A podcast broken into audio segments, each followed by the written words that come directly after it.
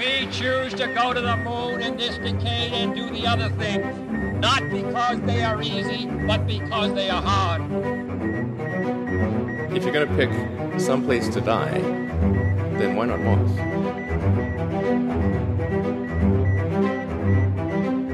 Hola a todos los oyentes de Parsec en Europa, en Latinoamérica, en Suecia especialmente, presentado por Javier Atapuerca. Un aplauso. No, no, por favor, pero gracias, gracias, gracias, no lo merezco.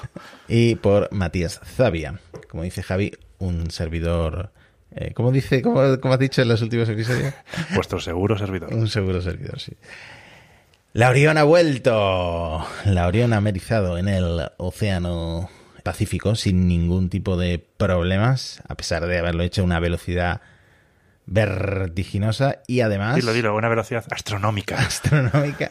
Y además con un saltito, ¿no? Me tienes que explicar, te he visto ahí conversando en Twitter con Daniel Marín, me tienes que explicar cómo ha sido esa reentrada. Bueno, sí, el tema de la reentrada ha tenido polémica, porque, bueno, vamos a empezar.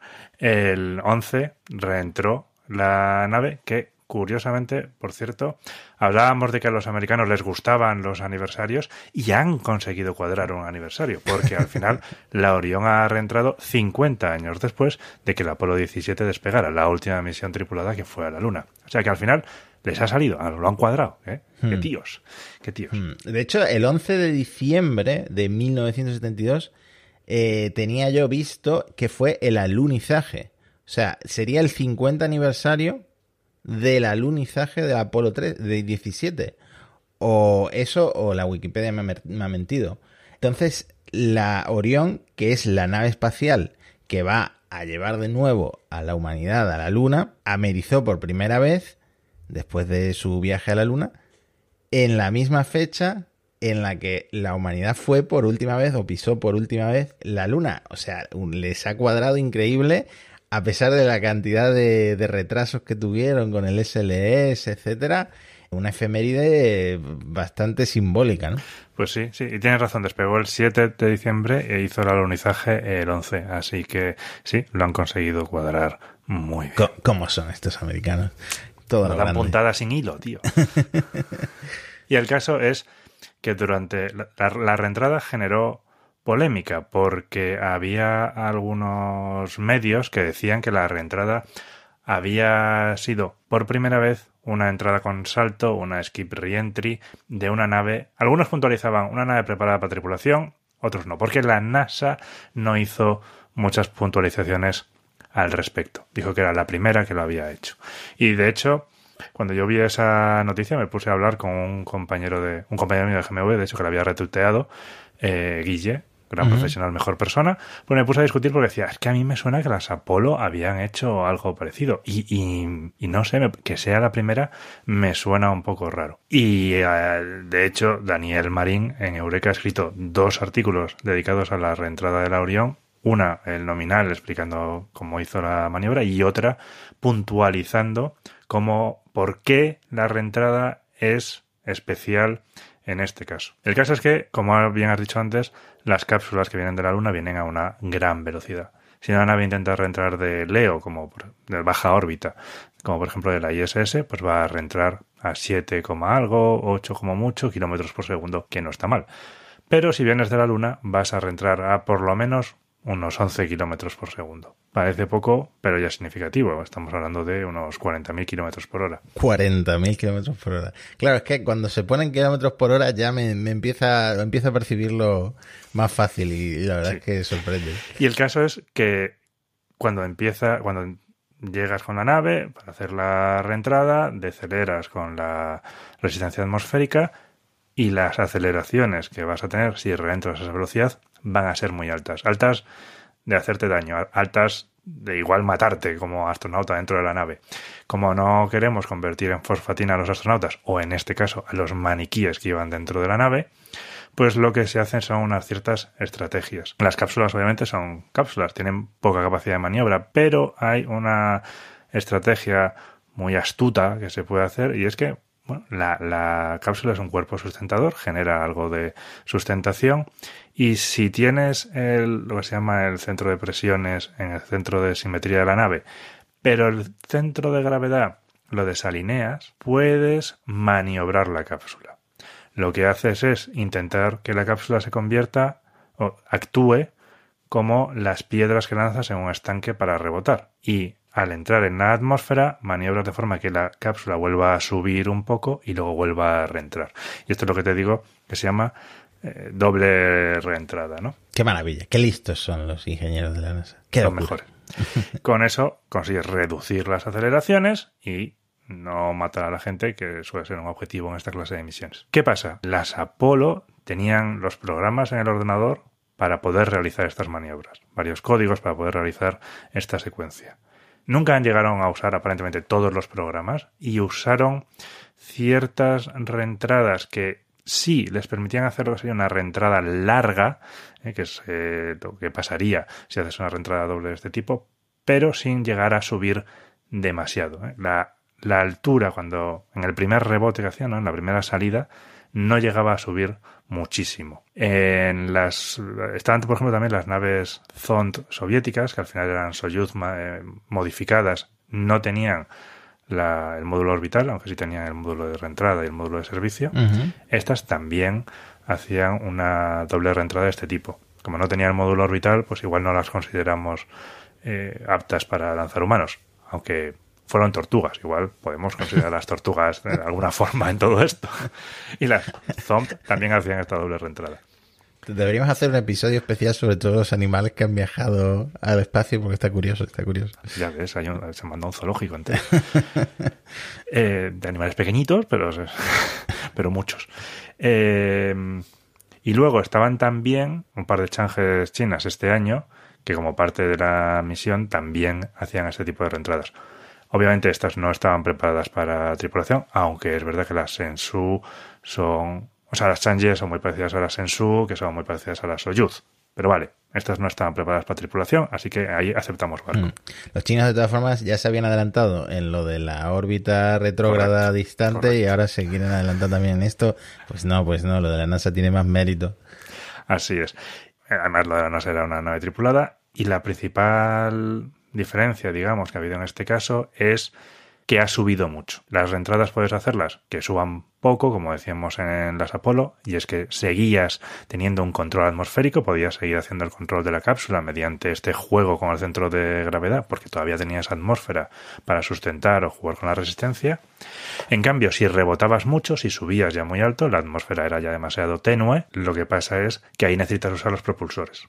Entonces, si subes demasiado, la característica que tiene es que tienes que usar los propulsores de la nave. La Orión en este caso subió bastante, llegó a tener el perigeo a unos 90 kilómetros. Y entonces ahí ya entras en una trayectoria orbital y para controlarla necesitas propulsores, no puedes hacerlo atmosférico, que es la principal diferencia de esta nave. Y precisamente lo que decías de que estaba hablando con Daniel Marín era porque él decía en su artículo que la NASA había cometido otro error adicional y era decir que la nave Orión había salido de vuelta al espacio al superar estos 90, a estar a estos 90 kilómetros, ¿no? Como hemos hablado en otros programas, por ejemplo, en los vuelos turísticos, la definición del espacio es un poco confusa internacionalmente. 100 kilómetros es la que está internacionalmente aceptada. Entonces, claro, formalmente según esta definición, la Orión no habría vuelto al espacio porque eran 90 kilómetros. Sin embargo, la Fuerza Aérea y supongo que era la Fuerza Espacial estadounidense tenían el límite en 50 millas, que vienen a ser 80 kilómetros. La NASA, según dice Marín, viene usando normalmente la de- denominación internacional. A mí me ha parecido ver, de nuevo, lo he visto en Wikipedia, que en 2005 se habían puesto de acuerdo con la USAF para usar el límite de 50 millas para que no hubiera discrepancias entre astronautas militares y civiles. Marín dice que, de hecho, a veces la NASA usa ese eh, límite, con lo cual, pues a veces dicen que el límite es 50 millas, a veces 100 kilómetros. Entonces, si en este momento la NASA decidió que el límite eran 50 millas porque le convenía, bueno, pues salía del espacio, es correcto. con respecto al límite de 100 kilómetros, pues no lo es. Bueno, Pero de todas formas es como un límite muy arbitrario, ¿no? Total, sí, Redondear y ponerlo en 100 kilómetros.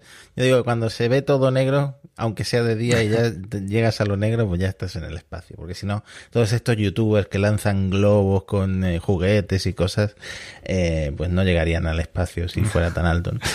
Eso es. Y luego la reentrada en realidad fue relativamente rápida. En 40 minutos podemos decir que pasó todo. A las 5 en, en GMT, lo podemos decir también en horario europeo, que eran a las 6, fue cuando la Orión, la cápsula Orión y el módulo europeo de servicio se separaron, porque el módulo europeo entraba por separado y se quemaba en la atmósfera. Ahí se separaron. La cápsula maniobró un poco para alejarse del módulo de servicio. A las 6 y 20 entró en la atmósfera por primera vez. Tuvo 5 minutos de apagón por el plasma que se genera alrededor de la cápsula que bloquea las comunicaciones. A esos 5 minutos hizo el primer rebote, bueno, vamos, el rebote para volver a subir, orbitó, cayó de nuevo y a las seis y media tuvo otro pequeño apagón de 3 minutos. Supongo que en estos apagones los ingenieros estarían ahí conteniendo la respiración a ver si volvía. Y a las 6 y 38 empezó a despegar, a desplegar los paracaídas que tiene una recua de ellos, por cierto, lleva una barbaridad de paracaídas para frenarse. Y a las 6.40, 40 minutos desde separarse del módulo de servicio, ya hizo el amerizaje en el Pacífico frente a las costas de California. Hmm. Todo esto se pudo seguir en directo. Yo creo que a mí lo que más me impresionó en el directo es eh, la imagen de la Tierra y de cómo iba acercándose la Tierra, que en realidad era la nave acercándose al planeta, ¿no? Esa esfera azul preciosa. Eh, de hecho, subí una captura a Twitter y tal, porque seguir eso en directo ya era algo bastante impresionante después de todo el viaje tan largo que ha hecho el Orión y ver cómo, cómo se va acercando al planeta. Eh, habría estado guay ver el, el- lo más eh, arriesgado que es esa, esa reentrada, que me imagino que se vería por la ventana eh, destellos de fuego, pero claro, si pasan con todas las reentradas, ¿no? Se cortan la- las comunicaciones y no hay, no hay forma de emitir eso en directo, pero sería también muy emocionante, eh, salvo para las familias de los astronautas que, que viajarán dentro de esta cápsula en las próximas misiones. Bueno, había cámaras dentro, o sea que ahora ya lo único que queda es que procesen esa información y, y la pongan. Si la ponen, pues estaría bueno. Sí. Pues nada, después de viajar eh, 2,2 millones de kilómetros, ya tenemos a la Orión de vuelta. La misión Artemis 1 ha sido un éxito. Y bueno, la reentrada poco más que añadir. El- Bueno, podemos decir que fue la velocidad de retorno más rápida en la historia para una nave espacial preparada para pasajeros, que llegó a alcanzar Mach 32. Bueno, eh, Mach 32, que como decía, son como 38.000, 40.000 kilómetros por hora, que eso, ya es eh, más fácil de procesar para, para los que estamos acostumbrados a las señales de tráfico. a esa velocidad la Guardia Civil te pone una multa. No, lle- no llega ni a saltar el flash de- del radar porque ni te ven. bueno, yo siempre trayendo al podcast contenido muy visual que no tiene ningún sentido, pero eh, la verdad es que nos comprometemos. Tenemos el canal de YouTube, por cierto. No lo hemos anunciado nunca en el podcast, solo en Twitter. Tenéis en youtube.com arroba mm, ah, eh, como- arroba Parsec Podcast, Parsec Podcast. o sea, youtube.com barra arroba Parsec Podcast es nuestro canal de YouTube. Por ahora estamos subiendo, o hemos subido, ha subido Javi todos los episodios sin eh, nuestra cámara, sin nuestra imagen, pero me comprometo que cuando empiece el año y grabemos el primero o el segundo episodio de 2023, voy a configurarlo todo en mi casa y, mm, y tal para que podamos subir también con, con imagen nuestras caripelas eh, a ver cómo hacemos, ¿no? Porque todo lo de editar vídeo lleva mucho tiempo. A lo mejor eh, decidnos por, por Twitter si, si no os importaría que estuviera sin editar. No sé, yo es que como oyente yo prefiero que esté editado, que quiten los silencios, los ems, eh, los chascarrillos, ese tipo de cosas, porque es algo que a yo como No, oyente... no, los chascarrillos, los chascarrillos, no, dejen. Sí, bueno, quería decir como los chasquidos de la lengua y todo eso. Bueno, decía, hay, hay una imagen del interior de la cápsula del Orión que la NASA hizo como un juego, que es buscar los huevos de Pascua dentro de la cápsula. Esto ya lo hicieron con el paracaídas em, del Perseverance, que llevaba un huevo de Pascua, que, que no sé si alguien llegó a descifrar, que era como... eh, do Their mighty, mighty Their things. mighty things, sí. ha- ha- haz cosas... eh, difíciles, ¿no? Complicadas o poderosas, tiene como varias traducciones. Dentro de la cápsula, no sé si alguien llegó a descifrarlos todos, pero había cinco huevos de Pascua. El número 18 en código binario, que viene por esto que comentaba Javi, que es el alunizaje del Apolo 17, coincidía en el día casualmente y la Orión da pie a lo que podría considerarse el Apolo 18, que es el regreso a la Luna de, la humanidad que ocurrirá con la misión Artemis 3. ¿no? no sabemos todavía en qué año, 2025 como poco. Luego estaban escritas las letras C, B, A, G, F, que muchos identificaron como notas musicales, do, si, la, sol, fa, que correspondían con las notas de la melodía de Fly Me to the Moon de Frank Sinatra. Así que una temática muy lunar, como no podía ser de otra forma con la Orión. Y luego, esto es un guiño eh, que incluye a España. Había una serie de números, que no sé si alguien se dio cuenta, pero eran los prefijos de los países involucrados en el desarrollo de la nave espacial y del módulo de servicio europeo. Entonces no solo está el 1 de Estados Unidos, sino que está, por ejemplo, el 34, que es el prefijo de España, y eh, también el código de Alemania, Italia, Suiza, Francia, Bélgica, Suecia, donde tenemos oyentes, por cierto, Dinamarca, Noruega, Países Bajos, países a los que Argentina ha superado en el Mundial de Qatar. Eh, Luego había un par de. Tenías que decirlo. veremos qué pasa con el Argentina-Francia, porque tengo un miedo que no me cabe en el cuerpo. Eh, luego había un par de homenajes, como el SLS ha tardado tanto en desarrollarse. Perdón, esto es un poco de humor negro, pero un par de homenajes a ex jefes del programa Orión que fallecieron tristemente el nombre Charlie escrito en código Morse por eh, Charlie Landquist, eh, Landquist, que murió en 2020, y luego eh, la imagen de un pájaro rojo, un cardenal, en homenaje a Mark Geyer, también jefe del programa Orión. El otro era ex director adjunto y este era como ex jefe, ex gerente que murió en 2021 y que era fanático de los San Luis Cardinals, de ahí lo del cardenal rojo. Como resumen rápido de la misión Artemis 1, yo diría el SLS un lanzamiento perfecto. la noticia curiosa fue, bueno, después de todos los vuelos abortados, eh, de los problemas de fugas de hidrógeno que tratamos en profundidad en episodios anteriores, eh, lo único curioso que ocurrió en el lanzamiento fue que causó estragos en la rampa de lanzamiento, que luego ya se vieron imágenes por satélite y fotos, eh, rompió líneas de suministro de nitrógeno, de helio, eh, quemó cámaras y luego la onda de choque de el eh, potentísimo lanzamiento arrancó las puertas del ascensor de la, de la torre de lanzamiento, que esta es la imagen más, más llamativa, ¿no? Y de hecho el lanzador móvil eh, de esta rampa de plataforma de lanzamiento ahora está en el edificio de ensamblaje de vehículos en reparación. O sea que más de un daño causó, pero bueno, supongo que la reparación no será eh, nada minúsculo, un margen en, lo que es el, presupuesto, total. El presupuesto total. Ya lo tendrán asegurado. Espero que no fuera terceros ni nada así, pero... Bueno, eh, esperemos que sea un buen seguro. Luego que fallaron varios CubeSats, también lo comentamos. Se lanzaron 10 CubeSats en, el mismo lanzamiento del SLS y solo 6 funcionaron perfectamente según lo previsto y los otros 4 que están el CubeSat for Solar Particles del eh, Southwest Research Institute, el Loon Air del Lockheed Martin, el explorador de asteroides cercanos a la Tierra NEA Scout de la NASA y el módulo de aterrizaje lunar Omotenashi de Japón fallaron después del lanzamiento por diversas razones.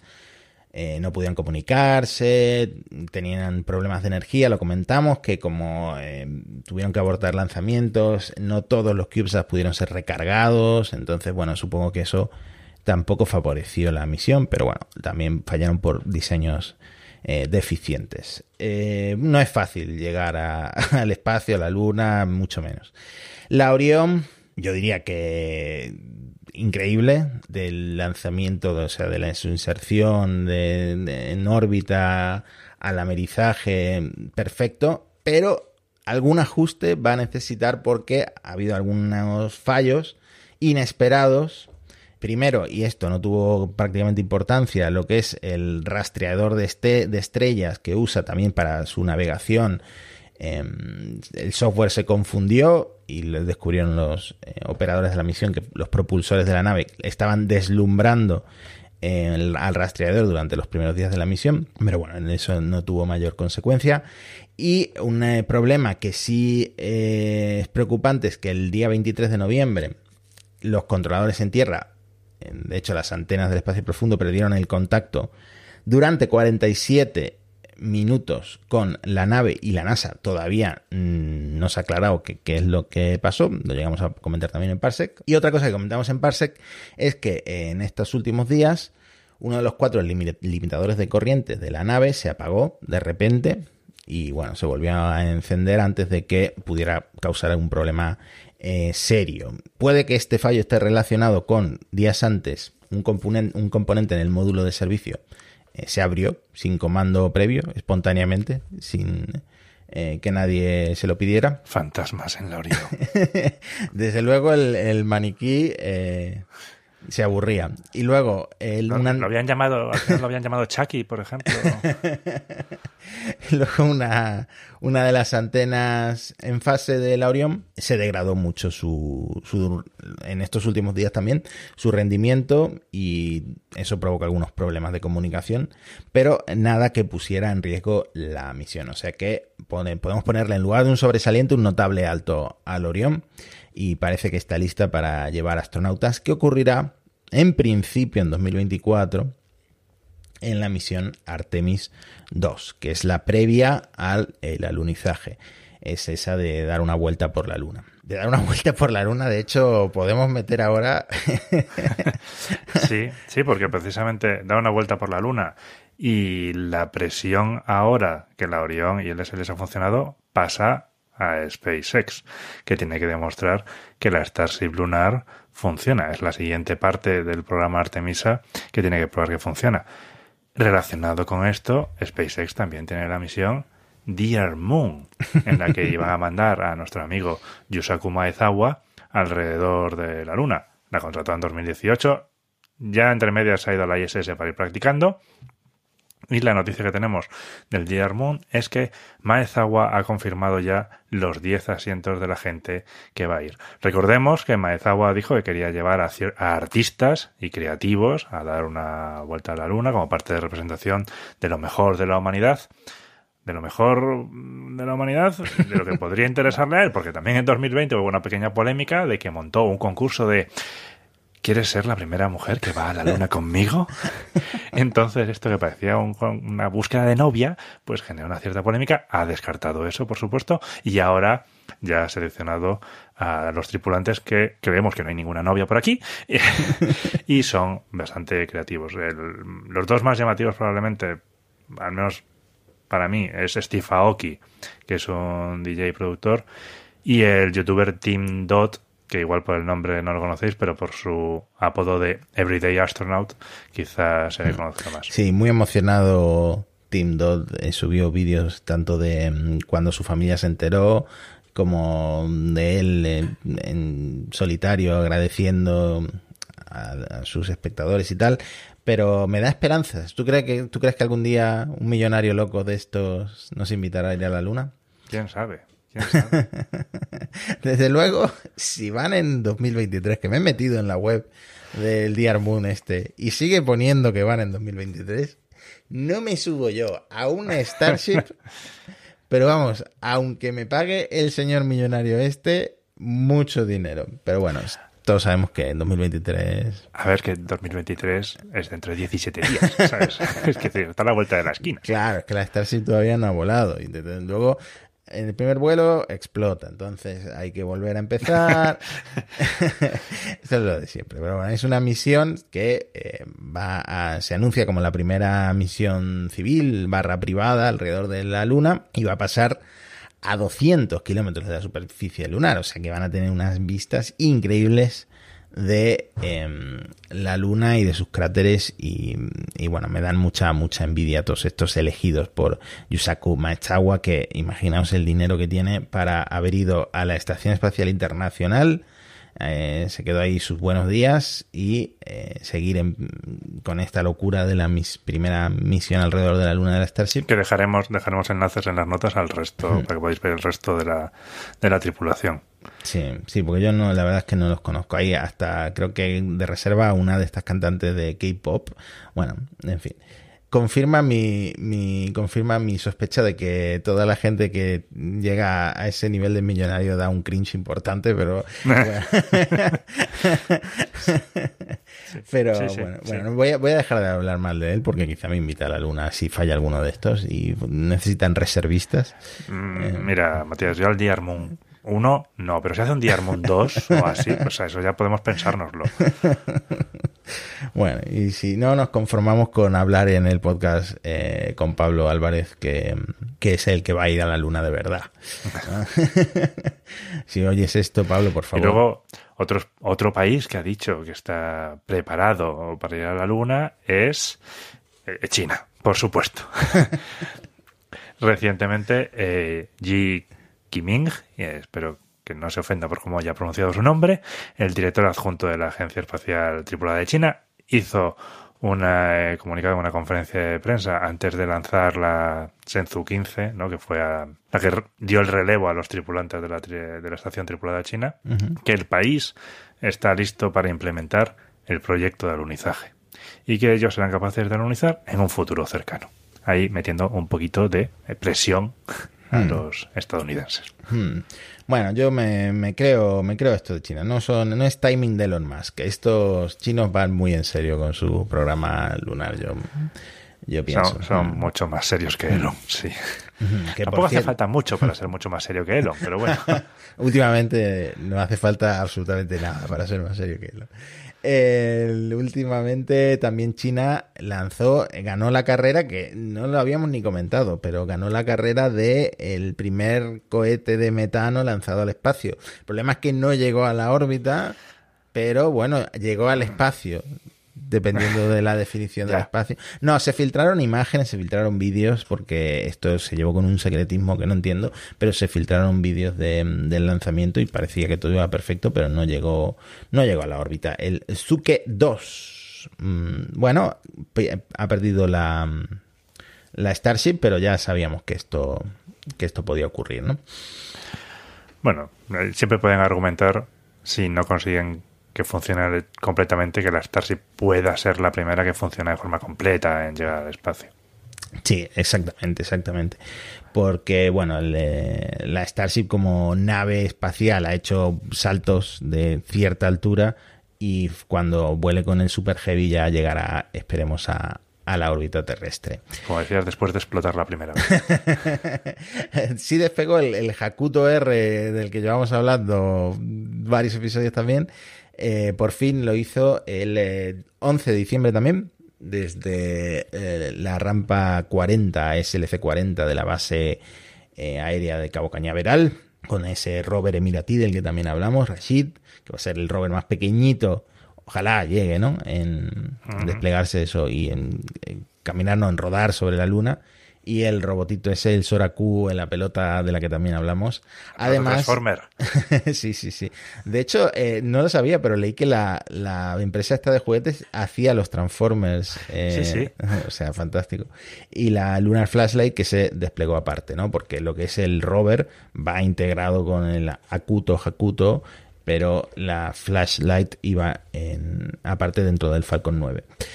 Eh, bueno, hablaremos más adelante, me imagino, porque la idea es que alunice a finales de abril en el cráter Atlas del hemisferio norte de la cara visible de la Luna y esperemos que tenga más éxito como el Bershit, porque si sucede se va a convertir en la primera sonda japonesa y en la primera nave espacial privada en alcanzar la superficie lunar. Sí, y será a finales de abril, o sea, es un vuelo muy largo porque va a hacer una de estas trayectorias balísticas de baja energía de las que ya hemos hablado. Es como la que sigue Capstone para llegar a la Luna. Mm. Pues sí, pues parece que de repente todo el mundo le interesa ese tipo de órbitas, ese tipo de trayectoria, ¿no?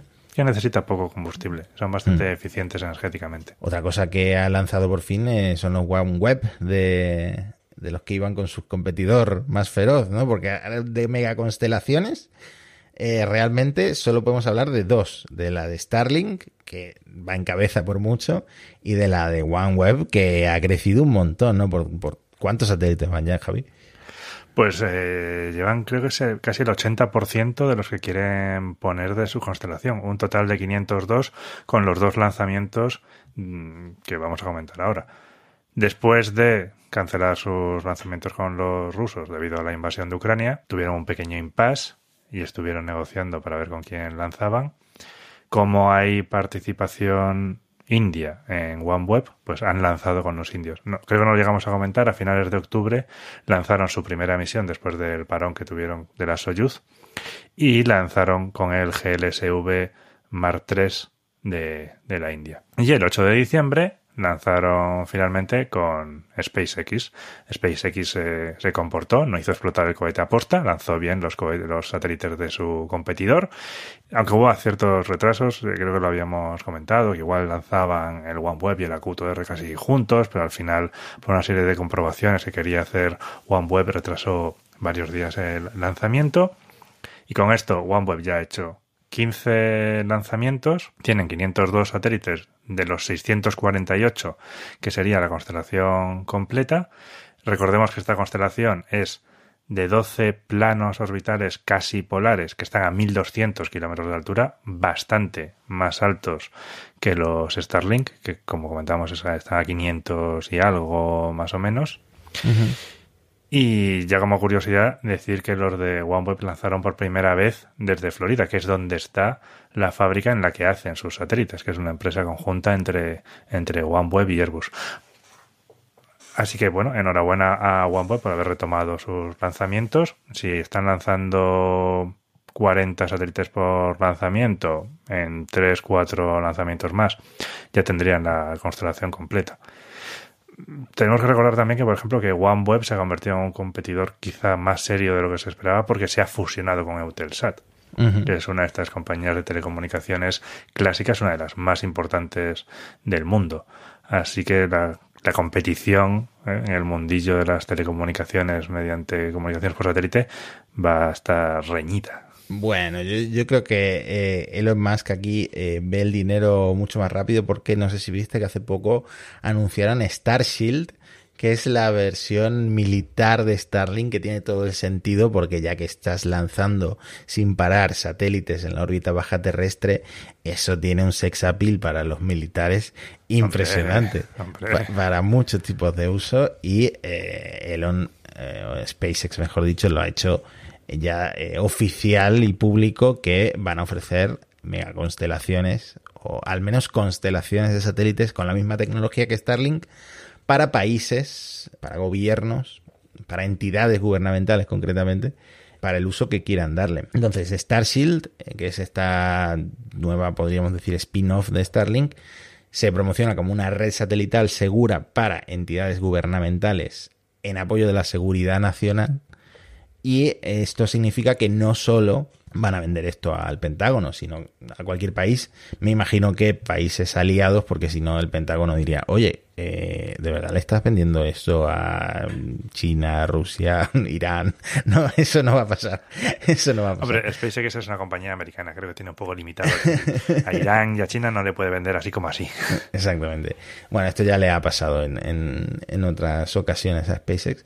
La cuestión es, ¿para qué van a servir? Pues mm, básicamente para comunicaciones militares, observación de la Tierra, integrarán cámaras en los Starlink, como ya han hecho y ya, ya ha puesto él en algún tweet, e integrar otras, digamos, cargas útiles en los satélites que estos gobiernos necesiten, que puede ser navegación, puede ser eh, radar, no sé, ahí hay una serie de cosas que, que podrían interesar.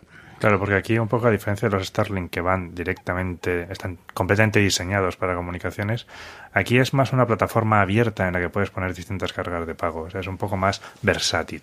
Hmm. Sí, bueno, de hecho han publicado como un esquema, un dibujo esquemático de, lo que es el satélite que parece muy similar a, un Starlink y eh, una foto de un prototipo real en órbita de un Star Shield que aparentemente esto yo no, no sé si está confirmado, pero se lo leí eh, de nuevo a Daniel Marín, eh, que aparentemente era uno de los DarkSat, de los Starlink oscuros que lanzaron como carga mm, secundaria en las misiones Transporter 3 y Global Star 2 en un Falcon 9 en enero y en junio de, de este año. Entonces ya hay un Star Shield probándose en órbita y sí, claramente se basa en, en los satélites de Starlink, añaden eh, diseño modular para integrar estas cargas que pueden ser clasificadas siempre con interoperabilidad entre los otros satélites mediante láser. Esto, eh, bueno, en Starlink también se está volviendo imprescindible para el futuro de, pues, de la compañía. Eh, cifrado extremo a extremo y como novedad SpaceX va a permitir a los gobiernos comunicación láser con otros satélites, es decir, tú integras estos terminales láser en otros satélites que te interesen, que sean tuyos y los puedes incluir en la red de Starshield eh, mediante láser. O sea que muy interesante este anuncio también de, mm, de O SpaceX. sea que SpaceX lanza Starlink, obviamente, lanza los OneWeb, en el futuro lanzará los Starshield, los de Kuiper también han dicho que no se cierran a lanzar con SpaceX. SpaceX se va a convertir en el lanzador del mundo, Sí, básicamente. Por lanzar han lanzado hasta pelotas de fútbol. No sé si viste el vídeo, pero No, no eh, dos pelotas de, de estas oficiales del Mundial de Qatar han viajado, y esto es lo interesante, no en eh, una nave Dragon, sino en el propulsor del Falcon 9. ¿no? Es una promo que han hecho con Qatar Airways. En ningún momento se ve dónde meten los balones, pero yo creo que eh, en esa etapa, o sea, en la primera etapa, en lo que es el conector entre lo que es la primera etapa y la segunda, el interstage ese que le llaman en inglés, eh, ahí dentro de alguna forma seguramente desinflados porque eh, llegó a 123 metros de perdón kilómetros de altitud y eh, a viajar a 8.272 kilómetros por hora o sea que seguramente fueran desinflados los balones porque poco habrían durado ¿no? en, un, en un lanzamiento de Starlink de estos que hacen yo no sé cada dos días no tanto tanto no pero pero cada poco hay alguno ¿no? Sí, porque si llegan a estar inflados con la diferencia de presión, es verdad, podrían haber explotado. Así que sí, espero que los mantengan desinflados. Mm. Bueno, estoy viendo el guion, nos quedan tantas cosas por comentar, pero es que yo, esto de pasarnos todas las semanas, no lo veo, no lo veo. Yo creo que lo vamos a dejar para el siguiente, ¿no? ¿Tú qué dices? Muy bien. Sí, te- tenemos unas cuantas cosas de las que hablar. ¿Alguna pregunta de los oyentes? Pero bueno, pues ya la, la responderemos en el próximo programa. La dejaremos ahí con la intriga. Sí, ¿responderá Javi a mi pregunta de Twitter después de unos cuantos semanas? Pues puede ser, puede ser que la semana que En viene. el próximo capítulo lo sabréis. o no. Bueno, se ha quedado un episodio muy estadounidense, NASA, SpaceX, pero también hemos entrado en OneWeb, que no es del todo estadounidense, que es británica también, ¿no? Eso Eh, y con Eutelsat, que es europeo. Y recordemos que la Orión tiene el módulo de servicio europeo. Sí, y que Javi, esto lo decimos siempre, trabajó en el ATV, que es el padre, el abuelo del módulo de servicio europeo, y que gracias a Javi aquí sentado con está. nosotros, Gracias solo a mí. esa pedazo de reentrada a 38.000 kilómetros por hora pudo hacerse realidad. Realidad. Y bueno, lamentablemente tuvieron que descartarlo antes de la reentrada, pero bueno, es lo que hay, es lo que hay, Javi. Es eh, una muerte muy dulce. ¿no? Sí, brindemos una por el módulo de servicio europeo.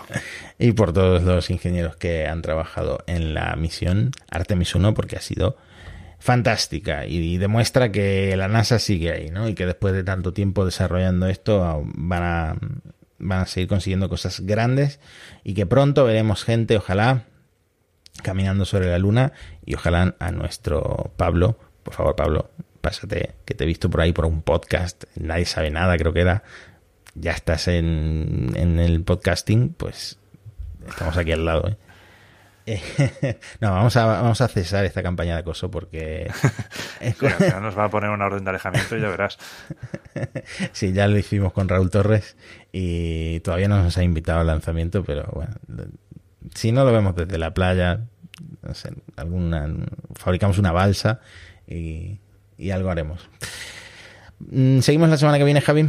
Seguimos la semana que viene, Matías. Pues nada, muchas gracias por estar ahí. Nos vemos. Adiós. We choose to go to the moon in this decade and do the other things, not because they are easy, but because they are hard. If you're going to pick some place to die, then why not Mars?